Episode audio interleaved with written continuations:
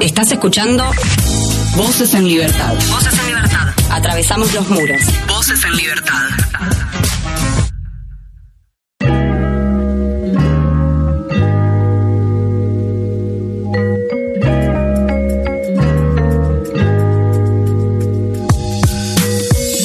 Entrevista de lujo, la que tenemos en Voces en Libertad, en este caso, entrevista internacional por dos motivos. Primero, porque nuestro entrevistado del día es un investigador chileno y segundo, que no está en Chile, sino que está en Manchester, en Reino Unido, si no me equivoco, él podrá corregirme y vamos a charlar de varias cuestiones, ¿no? Pero para encontrarle un marco a, esta charla, el marco podría ser eh, arquitectura penitenciaria, ¿no? Porque es eh, un investigador con un, con un currículum súper, súper extenso referido en esa área, es, docente, es consultor internacional, eh, es investigador, bueno, eh, realmente tiene un currículum recontra extenso y vamos a presentarlo ya mismo para, para no hacer la cosa más larga. Estamos en comunicación con el doctor Alberto Urrutia Moldes. Eh, doctor, ¿cómo le va? Damián lo saluda.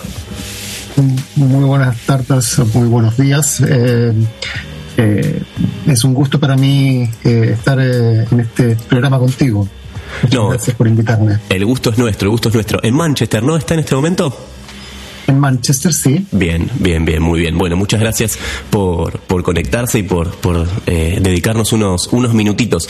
Bueno, em, doctor, empecemos hablando un poco eh, al respecto de, de, lo que usted se, se, dedica, bueno, que es a muchas cosas, básicamente, pero según tengo entendido, eh, es la, la, ingeniería industrial, ¿no? Con, y unificándola un poco con lo que sería los derechos humanos, las ciencias sociales, ¿no? Va, va un poco por, por ese lado, ¿no?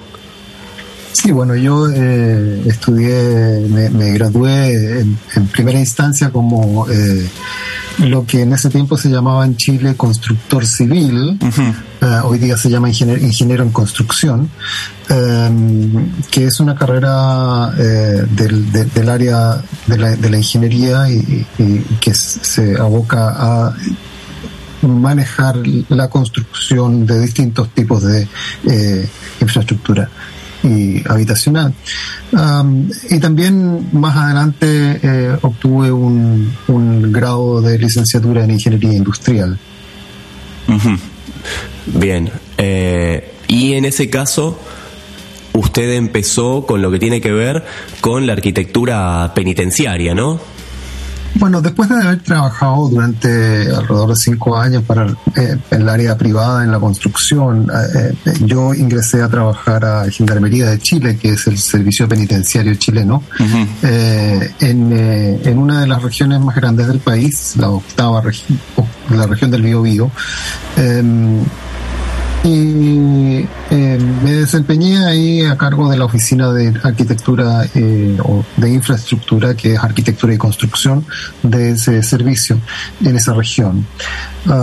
ahí tuve la oportunidad de enfrentarme a eh, lo que es no solo la arquitectura de la, de la cárcel y la construcción de recintos penitenciarios, sino que también y, más enfocado a el objetivo eh, de, tener prisiones en, la sociedad, ¿no? Eh, y, enfrentado a las distintas, a los distintos niveles de necesidades que eh, tanto las personas privadas de libertad como los mismos funcionarios de los recintos penitenciarios tienen.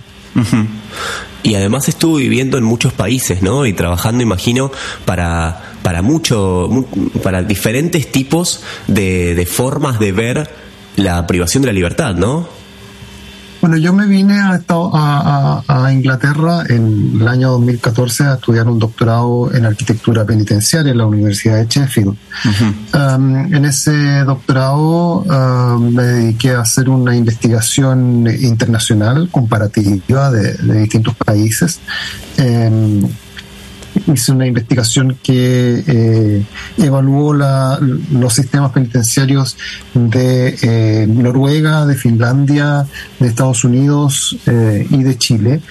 Em, y también entrevisté en esa investigación personas relacionadas con em, con el área penitenciaria de las Naciones Unidas y, de, bueno de las Naciones Unidas de la oficina de Crimen y Drogas y de la eh, Organización Mundial de la Salud. Me pasé por muchas partes del mundo eh, visitando cárceles, visitando, entrevistando autoridades y arquitectos, ingenieros en el área. ¿Y qué, qué tipo de diferencias se encontró en cuanto a los requerimientos que tenía un país y los que tenía otro de repente? Lo, lo una de las cosas importantes en este estudio es reconocer la diferencia que hay en el entendimiento de eh, el objetivo de la cárcel. hay yo diría que eh, mientras eh, más humanizado es ese entendimiento, mejor es el sistema en, ese país. en, el sentido de que se se entiende mejor un organismo, una institución que eh, apoya a la sociedad y no eh, que está solamente para castigar. Claro, claro. ¿Y en qué, en qué regiones eh, encontró ese, ese tipo de organismos? Bueno, en, en ese estudio yo dividí el, espectro penitenciario global en cuatro eh, modelos penitenciarios. Em, un, uno, un modelo penitenciario que eh, corresponde al eh, modelo represivo que, es asociado a las unidades, no a las unidades, a, los sistemas penitenciarios que utilizan el la, utilizan tortura, que, que, que, dañan eh, al, ser humano. Em, eh, también encontré un sistema penitenciario eh, que yo lo, lo, planteo como de seguridad, que es el que se su principal objetivo es, es mantener la seguridad del recinto penal, la seguridad de los funcionarios, eh, en, en, contra del el bienestar de las personas privadas de libertad. Em, en ese sentido, el, país que más claramente está en este, en este modelo es Estados Unidos. Em, eh, y también hay un modelo que es un modelo de rehabilitación, que eh, es donde los las unidades o los sistemas penitenciarios de este modelo se caracterizan por una visión humana respecto de las personas que están privadas de libertad, eh, de respeto a su dignidad humana, de respeto eh, irrestricto a los derechos humanos. Eh, y hay un cuarto modelo, que es un modelo que eh, yo llamo un modelo híbrido, donde eh, coexisten los tres eh, anteriores en distintos grados, como lo, lo que pasa en la gran mayoría de los países latinoamericanos, donde tenemos una eh, sistemas penitenciarios que, eh, que están enamorados del, del, sistema de seguridad, del, modelo de seguridad, pero no tienen el dinero para poder implementar el, los, los, eh, las cárceles y los recintos penitenciarios del tipo estadounidense. Claro. Que eh, todavía tienen reminiscencias respecto de eh, violaciones a derechos humanos porque son países que en su mayoría han vivido eh, en alguna, alguna etapa de dictadura o etapa de violencia social.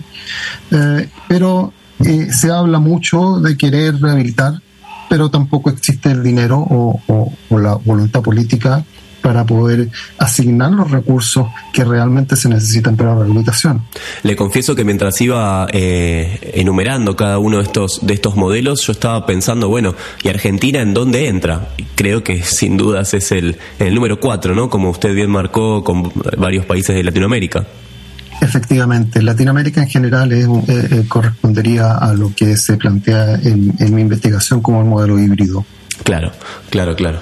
Bien, bien, bien. Eh, estamos hablando con el doctor eh, Alberto Urrutia Moldes. Es muy interesante realmente esta charla porque nosotros en este, esta serie de, de, episodios hemos hablado de un montón de temáticas que tienen que ver con, con la cárcel, con lo que ocurre, con, con lo que no ocurre también, pero nunca habíamos hablado de la construcción en sí de, de, estos espacios, ¿no? Y en este caso estamos hablando con alguien que ha, que ha dedicado gran parte de su vida a, esto, a, la arquitectura penitenciaria.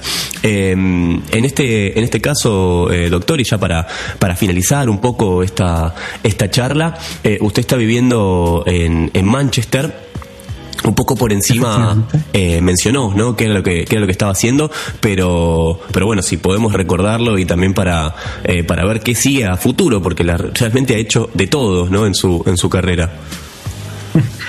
Sí, eso eh, varias cosas. Eh, bueno, lo último que hice fue eh, trabajar junto con la, la ONG Proyecto Mondo, una ONG italiana estuve a cargo de eh, un estudio que se hizo eh, de evaluación de los sistemas, de, evaluación del, ambiente construido, de, la arquitectura y de, la construcción de los recintos penitenciarios en Honduras y en Bolivia, eh, para compararlos respecto de las reglas Nelson Mandela.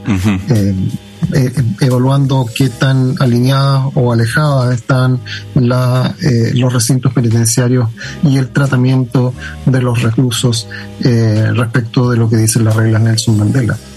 Bien, bien es eh, fantástico que lo haya mencionado porque mientras estaba desarrollando la pregunta eh, vi dentro de su dentro de su extenso currículum algo que tenía que ver con las reglas Mandela y acá en la procuración penitenciaria se le da muchísima importancia a, todo lo que tiene que ver con, con, las reglas Mandela así que bien que hayamos hecho hecho mención porque pues si no me iban a retar después después de la nota Así que muy bien, muy bien, muchas gracias. Eh, doctor, lamentablemente se nos está acabando el tiempo y tampoco queremos sacarle mucho, eh, mucho tiempo a usted, que, que bueno, imaginamos, no sé a qué hora será, no sé qué hora será en este momento en Manchester, eh, al momento de la grabación. son las 8 de la noche. 8 de la noche, perfecto, al momento de la grabación de este, de este episodio. Así que le agradecemos mucho este, este rato que se tomó para charlar con nosotros. Sin dudas quedan muchos temas para, para hablar, pero el contacto está hecho y podemos eh, hablar en otro momento, si le parece, en otro momento del año también. Por supuesto. Muy bien. Estoy siempre dispuesto. Muy bien, muy bien. Muchísimas gracias, doctor. Muchas gracias a ti. Le mando, le mandamos un abrazo. Hablábamos con el doctor eh, Alberto Urrutia Moldes, eh, investigador chileno en este momento viviendo eh, en Manchester, una persona que tiene un currículum súper, súper extenso y nos ha regalado 10 minutos para charlar un poquito aquí en Voces en Libertad.